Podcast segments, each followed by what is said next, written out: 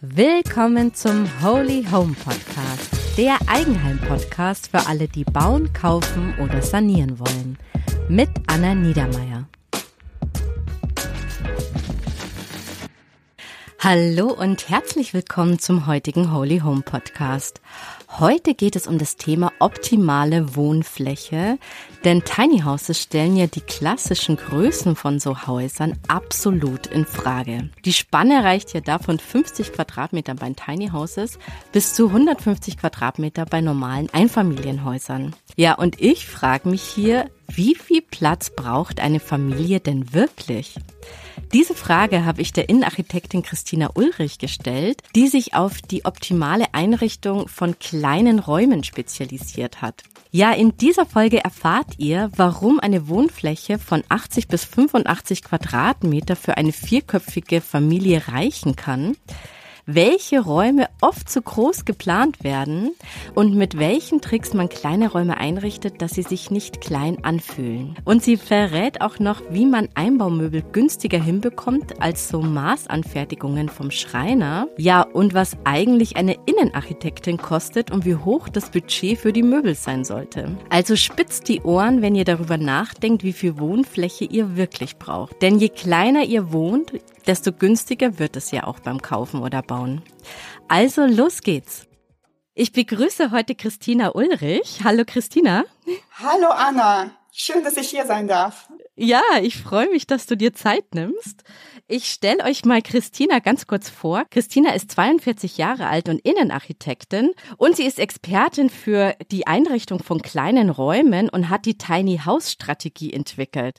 Und da bin ich total neugierig geworden und da wollte ich dich gleich fragen, kannst du uns mal erklären, was eine Tiny House Strategie ist? Genau, ich klaue mir die Logik und die super tollen Ideen vom dem kleinen Tiny House so 30 bis 50 Quadratmeter und übersetze das in Großstadtwohnungen, in Häuser, in Prinzip in die Räume, wo sich Menschen momentan beengt fühlen oder der Meinung sind, dass sie zu wenig Raum haben mhm. und mhm. ähm, versuche denen zu helfen und die Einrichtung so umzusetzen, dass deren Bedürfnisse auf dem gefühlt, ich sage betont gefühlt, kleinen Raum komplett befriedigt werden.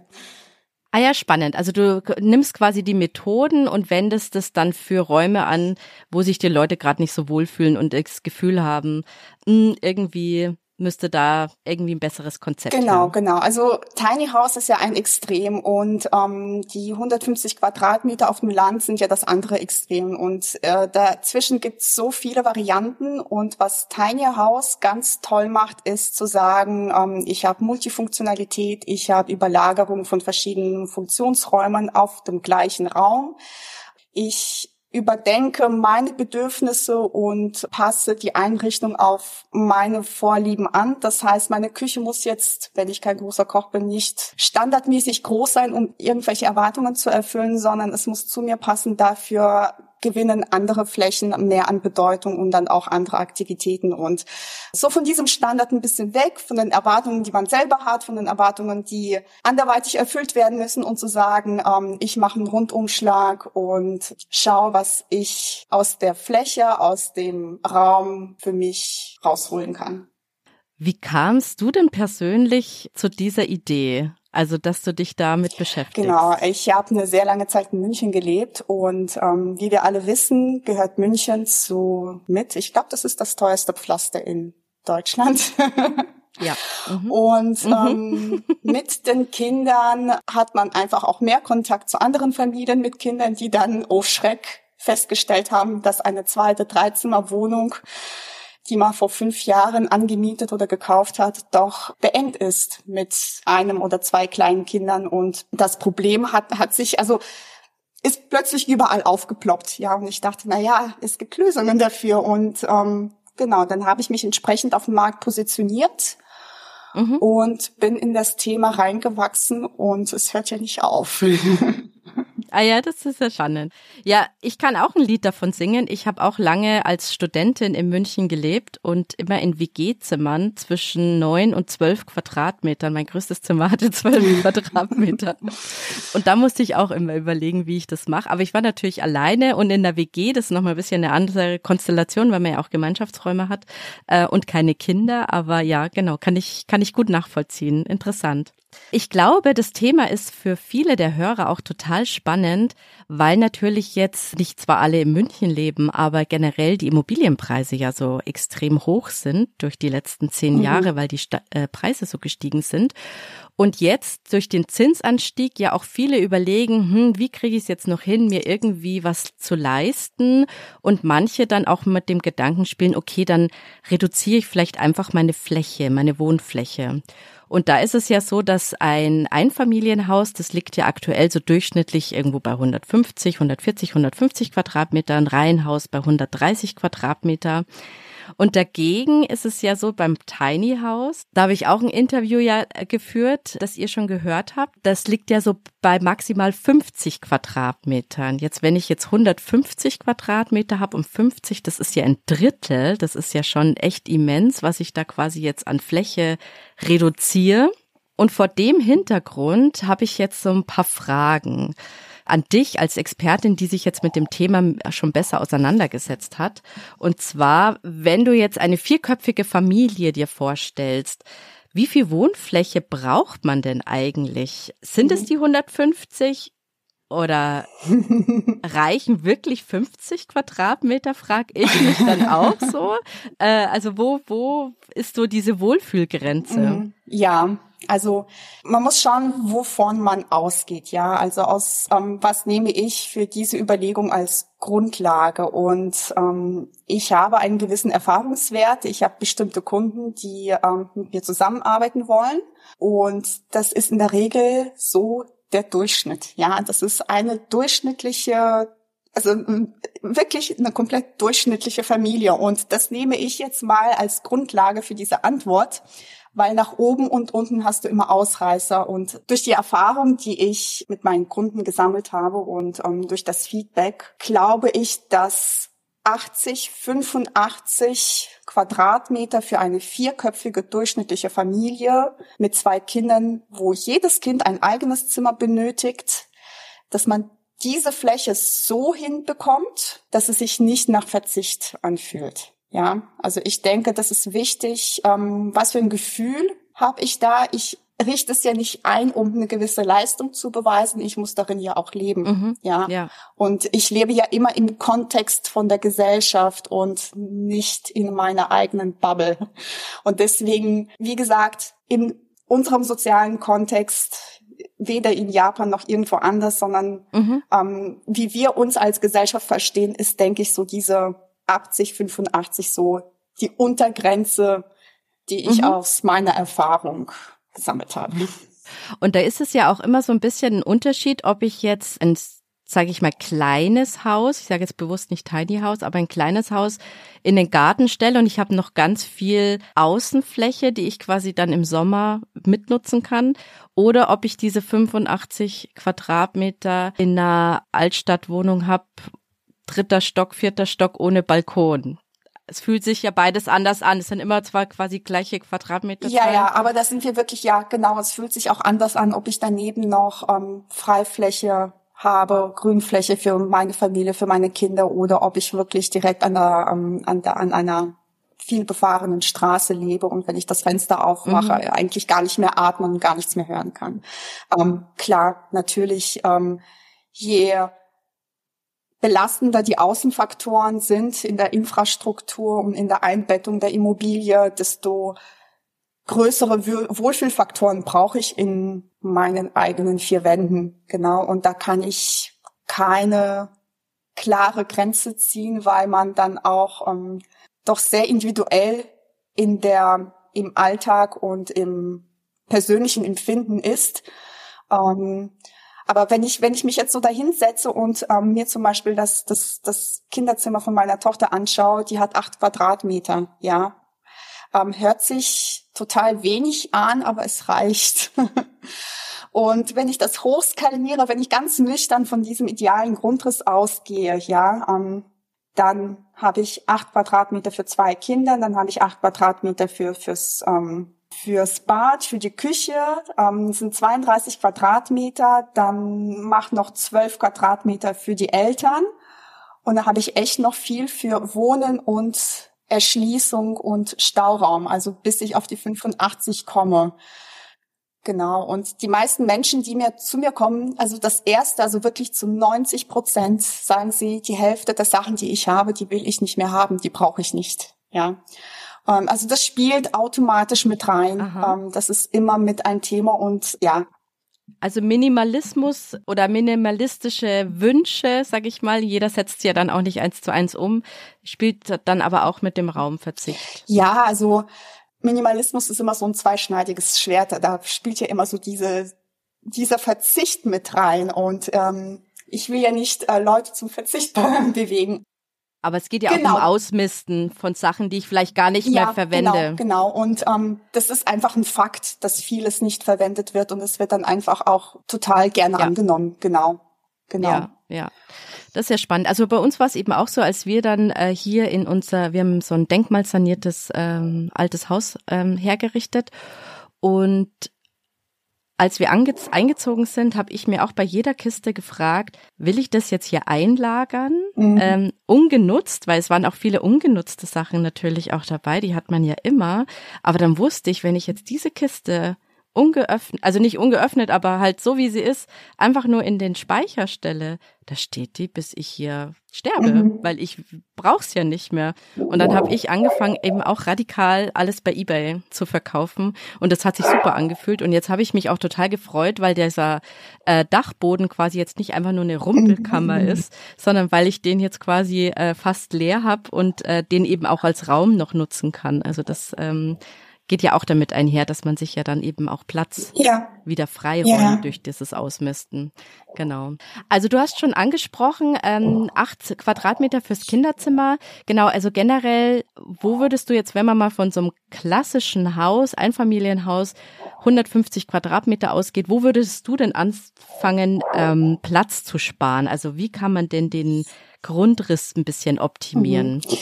Ähm, was ich immer wieder, also in den alten Bestandsgrundrissen ist es wirklich noch fast immer so. Aber auch in den neuen Grundrissen von Freunden oder von Neubauwohnungen, die ich recherchiere, wie auch immer, ähm, mhm. beobachte ich tatsächlich noch, dass Elternzimmer so dermaßen überdimensioniert sind mit so viel Wegefläche, mit so viel Raum, einfach nur zum Schlafen. Ja, einfach nur um mhm. nachts reinzugehen, um da die Nacht zu verbringen und dann ähm, wiederum an den Kindernzimmern und anderen Räumen, die man eigentlich fürs Miteinander nutzt, dann wiederum gespart wird. Ja, und mhm. das ist irgendwie, genau, es ist irgendwie mhm. in unseren Köpfen noch verankert. Ja, die Eltern, die, die haben das Sagen und die haben auch das größte Zimmer und ähm, es wandelt sich. Ähm, gerade im Bestand, gerade in München habe ich auch ganz oft das das Elternzimmer in, das, in den kleinsten Raum gestellt wird und Schränke, die Kleiderschränke der Eltern sogar ausgelagert werden in den Flur oder ähm, andere Räume, um zu sagen, mhm. meine Kinder ähm, gehen so vielen Aktivitäten, so vielen anderen Dingen nach, sie verbringen so viel Zeit mit ihren Freunden und Hobbys in ihren Zimmern, dass ähm, sie absolut gerne auf diese große Fläche verzichten. Mhm. Ah ja, spannend. Also das äh, kann ich total gut nachvollziehen, weil das habe ich mich auch schon öfters gefragt. Warum braucht man so ein großes Schlafzimmer äh, für nur schlafen gehen? Außer man macht jetzt dann noch ein Homeoffice. Ja, oder so, das ist das ist wiederum äh, genau. Das ja. kann man dann im Nachgang machen, aber wenn man es ähm, nicht braucht, dann ist es echt nur ja. zum Schlafen. Ja, ah, okay. Also du würdest auf alle Fälle die Quadratmeterzahl der des Elternschlafzimmers äh, runter also reduzieren. Bei den Kindern hast du auch schon gesagt, dass die jetzt nicht irgendwie 20 Quadratmeter oder 15 Quadratmeter brauchen, sondern dass da auch acht Quadratmeter Das? Minimum. Also das wäre das Minimum. Runter Ja. würde ich nicht gehen. Wenn ich die Möglichkeit habe, den Mhm. Kindern noch mehr zu geben, dann würde ich das tun. Da würde ich wahrscheinlich ähm, das meiste reindonnern an Quadratmetern, wenn ich die Möglichkeit habe. Es kommt natürlich auch darauf an, wie kann ich die Wegeflächen, die ähm, Erschließung der ganzen Räume organisieren. Wie viel Fläche geht eben auf die Erschließung drauf? Das ist ja auch immer so eine Sache, dass da manchmal sehr viel Fläche verloren geht, auch wenn man, manchmal kann man es Ja. nicht anders lösen. Aber ähm, ja, ähm, ich denke, das Miteinander, die Kommunikation, wenn da, ähm, je nachdem, wie man als Familie gestrickt ist, das Mhm. Und in den Kinderzimmern hast du dann auch immer das äh, so Etagenbetten oder quasi das Bett nochmal in einer anderen Höhe oder ist das quasi auf der gleichen Ebene?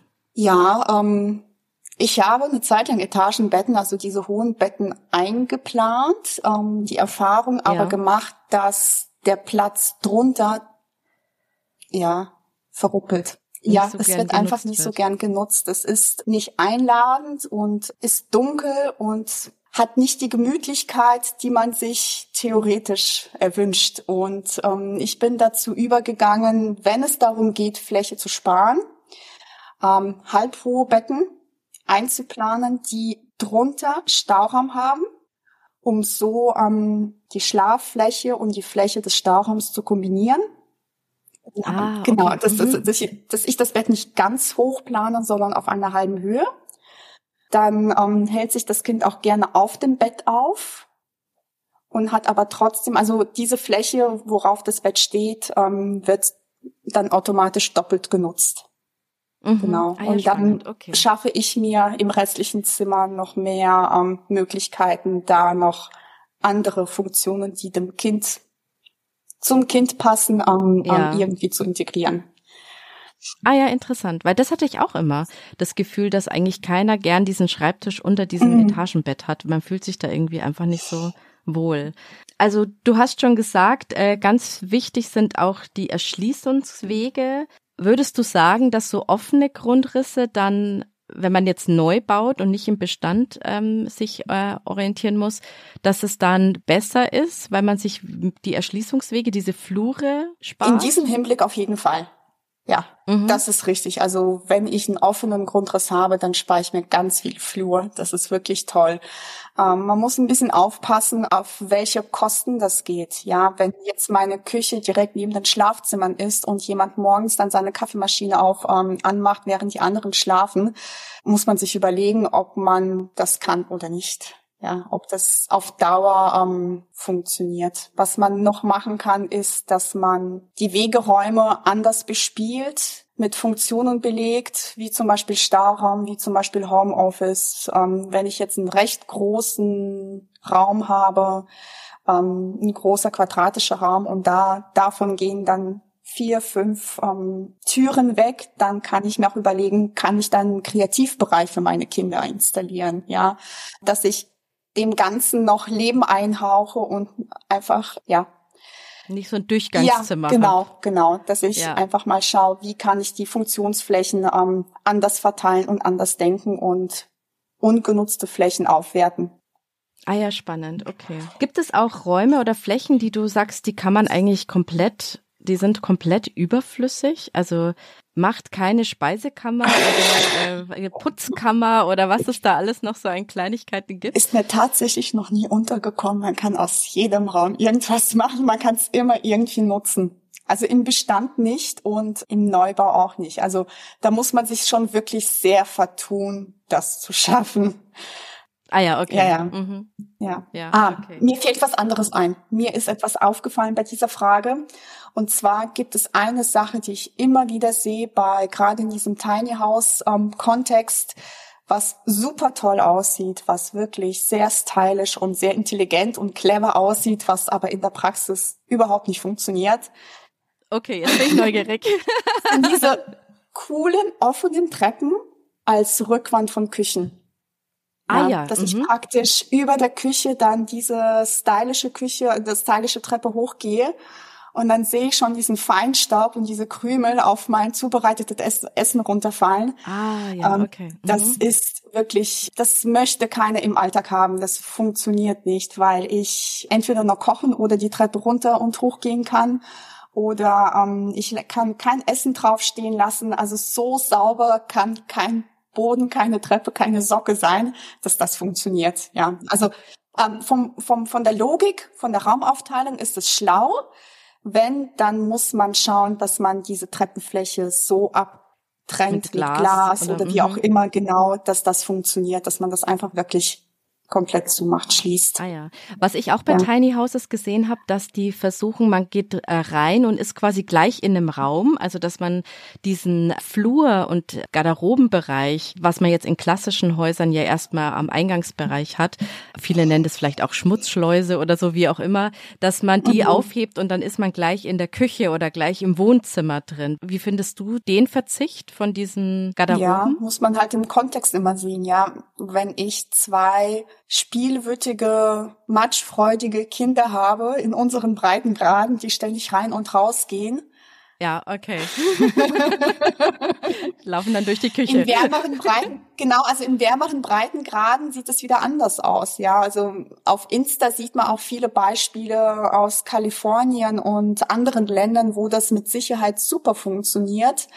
Ähm, Genau, man muss sich halt immer hinterfragen, wie bin ich und passt es zu mir und auch ehrlich sein. Ja, und auch in jede Jahreszeit. Ja, ja, also es ist schön, sich Dinge schön zu machen und schön zu bauen, um sich einen gewissen stilistischen, optischen Wunsch zu erfüllen. Aber wenn es nicht funktioniert mit meinem Alltag und mit meinen Familienmitgliedern, dann ähm, ist das einfach zum Scheitern verurteilt.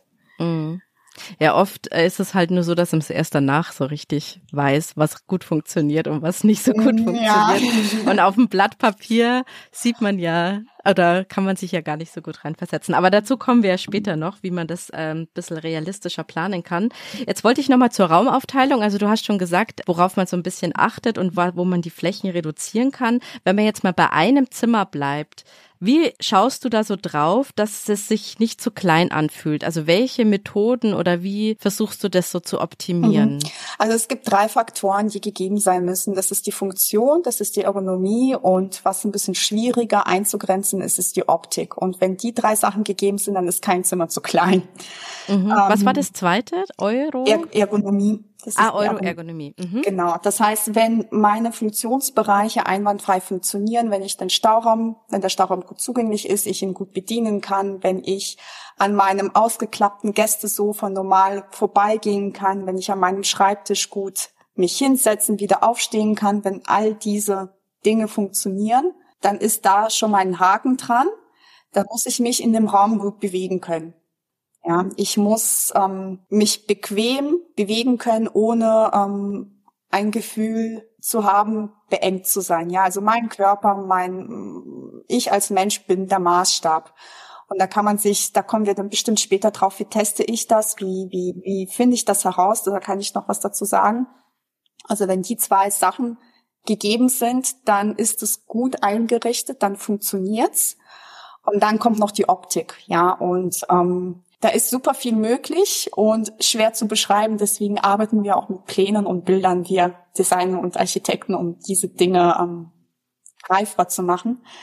Ähm, aber was ich mit auf den Weg geben kann, ist, dass das Spiel mit Kontrasten und ähm, das Ansprechen unserer Sinne wahnsinnig viel ausmachen. Das heißt, wenn ich zum Beispiel einen ganz hellen, glatten, weißen Raum habe mit glänzenden Oberflächen, der mag hell sein, der mag freundlich aussehen, aber trotzdem fühl, kann, kann es in mir ein Beengtsein auslösen, weil er so kalt ist. Und wenn ich aber mit verschiedenen Strukturen, mit verschiedenen Oberflächen Eigenschaften arbeite.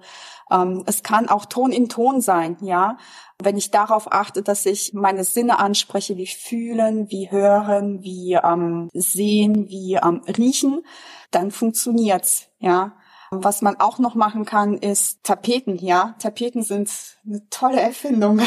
Tapeten, das ist ja spannend. Was, warum Tapeten? Weil sie viel Tiefe reinbringen können. Ich kann durch, wiederum durch Haptik, durch ähm, Grafik, durch ähm, verschiedene Oberflächenstrukturen ähm, kann ich Tiefe reinbekommen. Und da kann äh, ein Zimmer tatsächlich dadurch, obwohl es eine dunklere Tapete ist, dadurch viel größer wirken und eine Perspektive im Raum aufmachen als eine kalte weiße Wand. Genau. Kalte weiße und, Wand. Ähm, dass ähm, ah, diese Erfahrung ist, okay. ist, bestätigt. Das kann ich zu 100 Prozent unterstreichen. Also wirklich ähm, Ah ja, okay.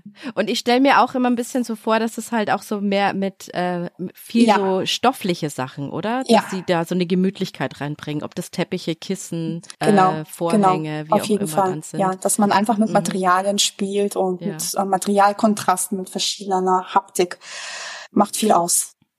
Und dann ist natürlich immer so ein äh, Schlagwort, was man hört, also mit Stauraum ist mhm. ja immer das Thema Einbaumöbel. Also dass man dann eben verzichtet, irgendwie viele einzelne Möbel reinzustellen, sondern dass man guckt, da irgendwie das schlau so Einbaumöbel zu machen. Das haben wir auch geplant, aber meine Erfahrung war dann, wenn man sich dann von so einem Schreiner so ein Angebot machen lässt, dann sitzt man sich erstmal hin. Ja. dann denkt man sich so, okay. Und das war jetzt quasi nur die Ankleide oder das war jetzt nur die Garderobe, wo man sich so einen Einbauschrank vorgestellt hat. Wie schaffe ich das denn, dass ich mit diesen Einbauschränken, die mir ja sehr viele Möglichkeiten geben, mit kleinen Räumen, die schlau zu nutzen, dass ich aber trotzdem nicht mein Budget mhm. sprenge? Also wenn das Budget eine gewisse Grenze hat, dann versuche ich Standardmöbel mit mit Sonderanfertigung zu kombinieren. Das heißt, ich bediene mich beim Standardschweden, der doch ein gutes mhm. System, ähm, ein schlaues System rausgebracht hat und ergänze das dann entsprechend, ja, dass ich sage, ich ähm, schöpfe aus dem Vollen, was mir der Markt herbringt und gucke, wie ich das schlau und maximal mit Standardmöbeln lösen kann und den Rest lasse ich anfertigen und dann sieht es wirklich hochwertig aus und gar nicht wie man es sonst erwarten würde, wenn man beim Schweden einkaufen würde. Ah ja, okay. Da habe ich letztens auch auf Instagram gesehen, dass da quasi welche eine ganze Schrankwand mach, äh, gemacht haben. Die haben sich quasi das Innenleben von dem schwäbischen Möbelhaus geholt und äh, dann die Fronten ja, ähm, genau. woanders, dass die quasi ganz hochwertig aussehen. Und dann war es aber so, dass die Maße nicht ganz gepasst haben, mhm. weil das ja eben keine Maßanfertigung war. Und dann haben sie genau. aber mit Verblendungen gearbeitet, dass sie quasi das, was quasi dann übrig bleibt, also drüber, äh, der Schrank war eben nicht hoch genug und äh, nicht breit genug, dass ich da dann versuche, das einfach mit der gleichen Front dann, und dann ist es halt einfach nicht nutzbar. Dann habe ich quasi die teure Variante, wäre der Schreiner würde wirklich jeden Millimeter oben und an der Seite noch quasi ergänzen, weil ich das Budget aber nicht habe, arbeite ich einfach mit so ein paar Verblendungen mit der gleichen Oberfront und dann sieht es aus, als hätte ich einen wahnsinnig cooligen, äh, coolen Einbauschrank mit einer super Oberfläche, aber das Innenleben habe ich mir quasi ja. ähm, und gespart oder habe die günstigere Variante. Ähnlich geht's ja auch bei Küchen. Ja, ja. und das streiche ich sofort. Und es gibt tatsächlich auch zwei Anbieter, die sich darauf spezialisiert haben, eben für den Schweden hochwertige Fronten ähm, zu verkaufen.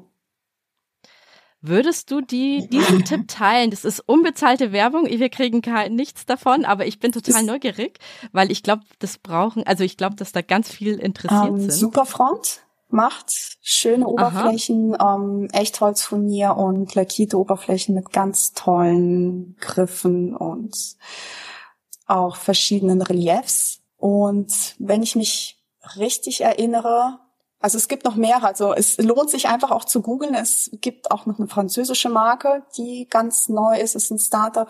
Den Namen weiß ich nicht mehr. Und ich meine Plum, P-L-U-M, macht es auch. Also es gibt noch eine ah, dritte ah, ja. Firma in Deutschland. Die fällt mir nicht ein, aber wirklich googeln ähm, Front für den und jenen und ähm, Möbelfront und dann kommen da wirklich ganz viele Anbieter. Mhm. Ah ja, spannend. Also ich weiß es bei Re, äh, bei Küchen, ja, da genau ist es Reform, das, ja. Reformküchen. Ja, ja. Genau, die machen auch die Fronten und man kann das mit äh, genau, dann quasi kombinieren. Ah ja, cool. Also das sind schon mal coole Tipps. Ähm, da werde ich selber gleich mal schauen, weil wir haben immer noch keine Garderobe, weil uns das Angebot vom Schreiner einfach viel zu teuer war. Und da gibt es eben auch nicht nur Sperrholzfronten, sondern da gibt es auch Vollholz-Varianten. Nee. nee. Also die haben Echtholzfurniere, aber der Kern ist MDF, also mitteldichte mhm. Faserplatte. Ah ja, okay. Mhm. Gut. Jetzt kommen wir mal zu dem Thema. Du hast schon viel gesagt, man muss äh, die Funktionen gut äh, planen in Räumen und äh, jeden Millimeter ausnutzen und vielleicht auch den Möbel, also so Abstellflächen quasi auch unter Betten generieren, damit man da irgendwie den Platz, die Quadratmeter doppelt nutzt. Jetzt frage ich mich nur, woher weiß ich denn, wie sich das dann anfühlt? Also auch so bei Wohnzimmerplanung oder so, wo man auf sich aufenthält. Also oder viele Menschen tun sich ja schwer, das, was sie quasi auf einem Grundriss sehen, dann übersetzen. Wie würde das denn echt aussehen? Und vor allem fühlt sich das dann gut an? Fühle ich mich beengt? Laufen wir uns ständig äh, über den Weg oder fühlt sich das zu eng an, wenn ich jetzt bei dem Thema Tiny House bleibe? Mhm. Wie finde ich denn sowas also, raus? Da gibt's tatsächlich jetzt nicht den einen Tipp und dann weiß ich sofort. Ähm, zum einen durch Erfahrung und zum anderen durch Ausprobieren. Ja. Was man machen könnte, ist, dass man die Möbel so verschiebt, dass es annähernd an die zukünftige Situation rankommt, dass man sich Kartons aufstellt, dass man da einfach in diese Raumsituation reinspürt, schaut, wie bewege ich mich da, wie ähm, sitze ich in dieser Ecke, wie fühlt sich der Raum an für mich, dass man sich mit diesen Mitteln behilft. Und klar, also was man auch machen könnte, dass man den Rat eines Architekten oder Innenarchitekten vielleicht befolgt. Man muss ja nicht die komplette Planung machen lassen, sondern auch sagen, ich brauche eine kurze Beratung, ich brauche einfach ein Feedback, dass man sich, die machen es ja die ganze Zeit, also die wissen ja, was die tun. Und dass man sagt, wenn es schon um etwas geht, das, äh, wo ich weiß, ich möchte da es schön haben und ich möchte da eigentlich sicher gehen, dass ich die nächsten Jahre mich da wohlfühle und ich möchte auch viel Geld in die Einrichtung investieren, dass man da auch eine kleine, ja, dass man einfach jemanden hinzuzieht, der das ständig macht und einfach nochmal sich seinen Rat anhört. Ah ja, okay. Das heißt, das wäre jetzt auch möglich, dass ich nicht sage, ich möchte jetzt fürs ganze Haus einen Innenarchitekten engagieren, weil ich auch ein Budgetthema habe. Aber man könnte sagen, ich plane das mhm. mal alles vor und man könnte sich bei dir melden und sagen, schaust du mal einen Tag drüber und zahlt dir einen Tagessatz äh, oder einen Stundensatz, je nachdem, wie viel Aufwand ja, das ist. Ja, ich glaube nicht, dass man einen Tag dafür braucht. Ich glaube, das, das geht relativ schnell. Ähm. Ah ja, okay. Mhm. Ja, dann geht's ja um Stundensätze. Genau, ja also ja, bei mir oder bei jemand anderen. Ja, es, ja, ja, das nee. ist ein gut investiertes Geld, da einfach mal sich wertvolle ja. Tipps abzusahnen, um dann wirklich grundlegende Entscheidungen zu treffen. Ja, ja. Also wir haben das auch bei der Lichtplanung gemacht. Ähm, da waren wir uns auch total unsicher und sind dann mit einem bekannten Innenarchitekten auf Stundenbasis quasi einmal durch die Baustelle und haben dann ja. quasi das einfach nur als äh, Beratungsgespräch dann gemacht und den aber nicht jetzt als kompletten Lichtplaner engagiert, weil das hätten wir uns einfach nicht leisten können. Aber sowas kann man eben machen und das hat uns viel Kopfzerbrechen auch genommen oder bestätigt in manchen Sachen und auch auf Punkte hingewiesen, die wir mhm. vielleicht auch nicht gesehen haben. Also sowas kann ich echt nur naja, ans Herz legen. Das, das, sind gute Entscheidungen. Das beschleunigt einfach auch den Entscheidungsprozess, ja. Also das mhm, beschleunigt mhm, ja. den ganzen Prozess und ähm, ich bin mir davon, ich bin davon überzeugt, dass es auch viele Fehlkäufe vermeidet. Mhm. Ja, was man danach nicht so erfahren hat. Apropos Fehlkäufe, da habe ich jetzt noch einen Tipp, weil wir überlegen gerade so ein Traum von uns, ob wir uns nicht äh, noch irgendwie ein kleines Tiny House irgendwo außerhalb noch irgendwo vielleicht bauen, kaufen, wie auch immer und haben jetzt im Urlaub den Urlaub dafür genutzt, Tiny Häuser zu buchen bei Airbnb. Also kleine Häuschen, die waren jetzt in Frankreich in unserem Fall und waren dann immer ganz bewusst in diesen Häusern und haben dann überlegt, wie funktioniert das eigentlich? Laufen wir uns über Weg? Fühlen wir uns wohl? Und die ganzen Fragen. Und da war es eben so, dass wir zwei hatten und die Quadratmeterzahl war gar nicht so äh, unterschiedlich. Aber das eine, da würden, das würden wir so quasi nehmen, weil das einfach super geschnitten war. Und beim anderen haben wir quasi gemerkt, nee, also das stört und das ist irgendwie ungemütlich. Und wenn man dann eben eine Woche als ganze Familie in so einem kleinen Häuschen verbringt, merkt man ganz schnell, an welchen Punkten man irgendwie, ja, was einem irgendwie stört und was irgendwie äh, gut ist. Und wenn man da so ein paar Urlaube mal so investiert, wenn man mit dem Gedanken spielt, auf kleiner Fläche zu leben, dann glaube ich, und sich das gut mitnotiert. Und äh, mein Mann hat dann gleich auch Maße Sehr genommen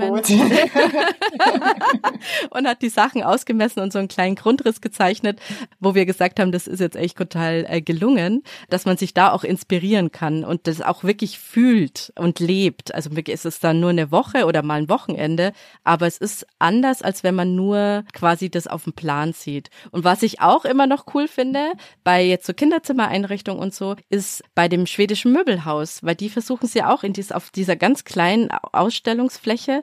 Und wenn man dann nicht nur jetzt vorbeigeht und sich von außen anschaut, sondern sich da auch mal reinsetzt und mal hochkrabbelt mhm. auf irgendwelche Etagen, also so richtig reingeht, dann merkt man schnell auch so, ey, wie fühlt sich das an, unter so einem Etagenbett zu sitzen? Also will ich das? Also das kann man mhm. ja auch da versuchen, die das eher erlebbar zu machen und das kann man auch so nutzen. Das ist ein guter Tipp. Ja, ja, das ist ein guter Tipp, dass man das tatsächlich auch mit dem Urlaub verbindet und sich die Dinge abschaut. Es gibt wirklich viele gute Lösungen und viele schlaue Köpfe, die sich Gedanken zu diesem Thema gemacht haben. Ja. Ja. Genau. Und bei Airbnb, also auch unbezahlte Werbung, ähm, aber wir haben es eben selber gerade gemacht. Es gibt mittlerweile eine Kategorie Tiny House. Ah.